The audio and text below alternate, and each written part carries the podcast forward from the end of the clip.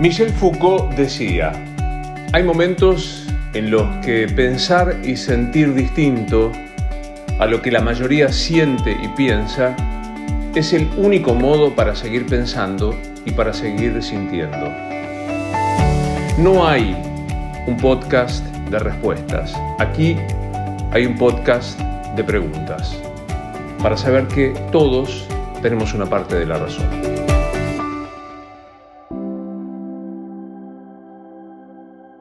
Hola, soy Luis Novarecio. Me gusta encontrarme con vos en estos podcasts. Sigo en casa grabando de manera casera, mirando por la ventana, en esta nueva postergación de la cuarentena, conocida como el esfuerzo final o el compromiso final, que ya sabemos no lo será ni último, ni probablemente esfuerzo mayor. ¿Cuándo fue que nos dio vergüenza pertenecer a la clase media? ¿Cuándo fue que ser la clase media era objeto de ser olvidados? ¿Por el Estado? ¿Por el resto de la sociedad? ¿Por los medios de comunicación? La Argentina tiene una historia muy interesante con la clase media. Probablemente en una época el país con más clase media en proporción con su población. Algunos, los peronistas, lo atribuyen a la movilidad social ascendente, otros a los librepensadores que dicen que es el esfuerzo individual y la convicción de los hijos y nietos de inmigrantes de hacer las cosas por sí mismo. Lo concreto es que hay un sector muy grande de población de clase media dentro de los que orgullosamente me siento incluido. Soy hijo de la movilidad social ascendente o del esfuerzo propio. No me gusta la meritocracia que se usa, porque para tener en cuenta el mérito, que es muy válido por cierto, hay que partir todos de una condición más o menos razonable. Es muy injusto pedirle mérito al que no tiene para sobrevivir y que acceda a las mismas posibilidades o tenga los mismos esfuerzos que el que ya arranca con techo, vivienda y un horizonte más o menos previsto. Por eso prefiero, si querés ser peronista, hablar de movilidad social ascendente, si sos un poco más gorila, del esfuerzo propio. Mi viejo era un metalúrgico que pasó toda su Segunda Guerra Mundial en Italia, en Torino. No pudo estudiar. Estoy convencido de que poder haber llegado a la universidad sería todavía más brillante de lo que fue. Mi vieja ama de casa, que tuvo que hacerse cargo de esas tareas cuando una situación familiar personal la golpeó muy fuerte de chica. Y yo llegué a la universidad. Soy el clásico mi hijo el doctor, el primer egresado de una alta casa de estudios.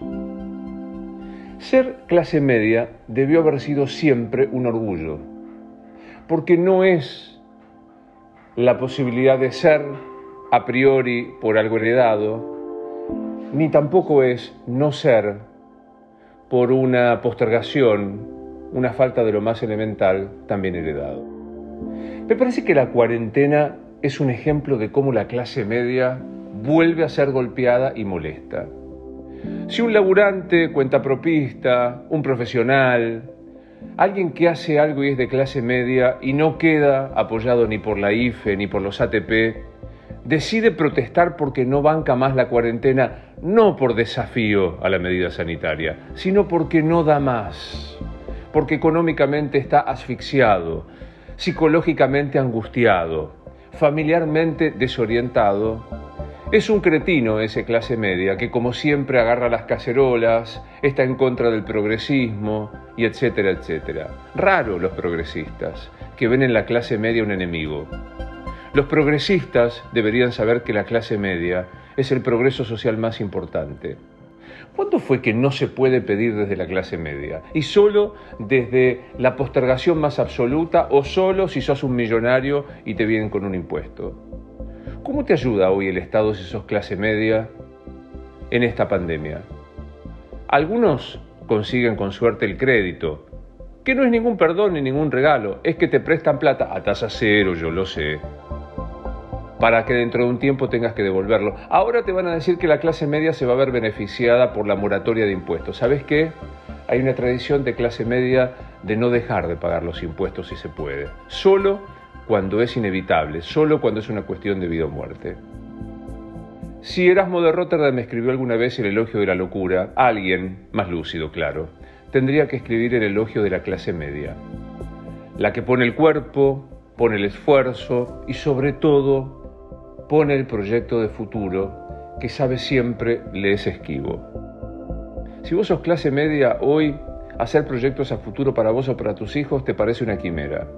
Si sos millonario, sabés que, si sos clase alta, sabés que eso va a pasar. Y si estás postergado, tenés siempre la expectativa concreta de que el Estado te dé una mano. Si sos clase media, ya sabés, te quedarás a mitad de camino y solo tu esfuerzo y tus pares, que en muchos casos se avergüenzan de ser clase media, podrán darte una mano.